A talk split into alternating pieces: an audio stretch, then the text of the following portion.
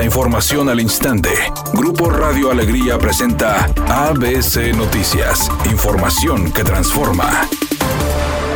La suegra del exgobernador Jaime Eliodoro N. María Teresa Martínez Galván no obtuvo un amparo definitivo después de que el juzgado quinto de distrito en materia penal le negó este recurso legal. María Teresa Martínez Galván buscó ampararse contra cualquier orden de aprehensión o de presentación a comparecer ante cualquier juzgado. Sin embargo, en el expediente se estableció que se le negaba y ante este panorama, el juzgado quinto pidió que se notificara a todas las partes correspondientes del resolutivo, luego de que tan solo hace dos semanas el juzgado quinto de distrito en materia penal le previno al requerir más documentación para determinar determinar si le otorgaban o no el amparo en cuestión. Durante la administración de Jaime Eleodoro N., la suegra del exmandatario estatal se vio involucrada en presuntas anomalías, como el incremento de su salario para obtener una pensión alta en su retiro. Sin embargo, hasta el momento se desconoce cuál fue la razón por la que María Teresa buscó la protección legal. Además, su hija, Adalina Dávalos Martínez, esposa del exgobernador, también recibió un revés de la justicia, cuando buscaba un amparo contra cualquier orden de aprehensión, detención o comparecencia que le puedan girar toda vez que el pasado 23 de marzo ya había logrado un amparo indefinido.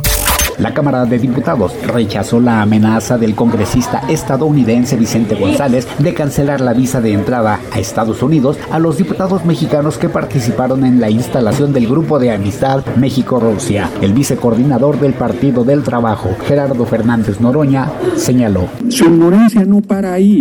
Existe un convenio entre Estados Unidos y México, entre México y Estados Unidos, que nos exime a los legisladores de visa para ingresar al vecino país. Yo con mi pasaporte oficial puedo ingresar a Estados Unidos.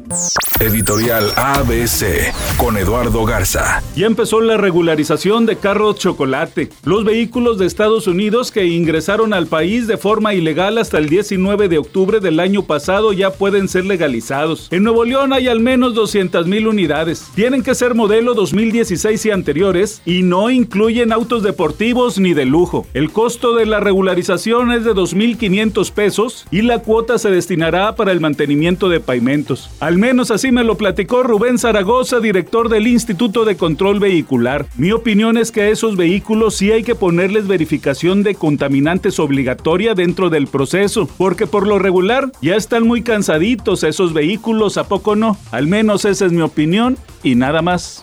ABC Deportes informa. El equipo del Manchester City venció 1 por 0 al Atlético de Madrid y mucha gente celebró el hecho porque el Atlético de Madrid insulta al fútbol en su manera de jugar. El Cholo Simeone tirado atrás, no dando espectáculo. Eso es algo que no queremos ver en la Champions. Lamentablemente es el estilo y la forma del Cholo Simeone. Bien por el City, el Manchester que ganó 1 por 0.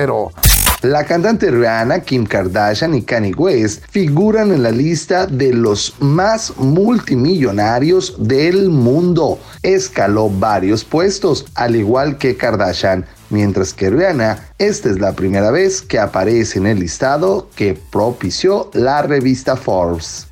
Es una tarde con cielo despejado. Se espera una temperatura mínima que oscilará en los 24 grados. Para mañana jueves se pronostica un día con escasa nubosidad. Una temperatura máxima de 26 grados, una mínima de 16. La actual en el centro de Monterrey, 33 grados. Redacción y lo. ABC Noticias. Información que transforma.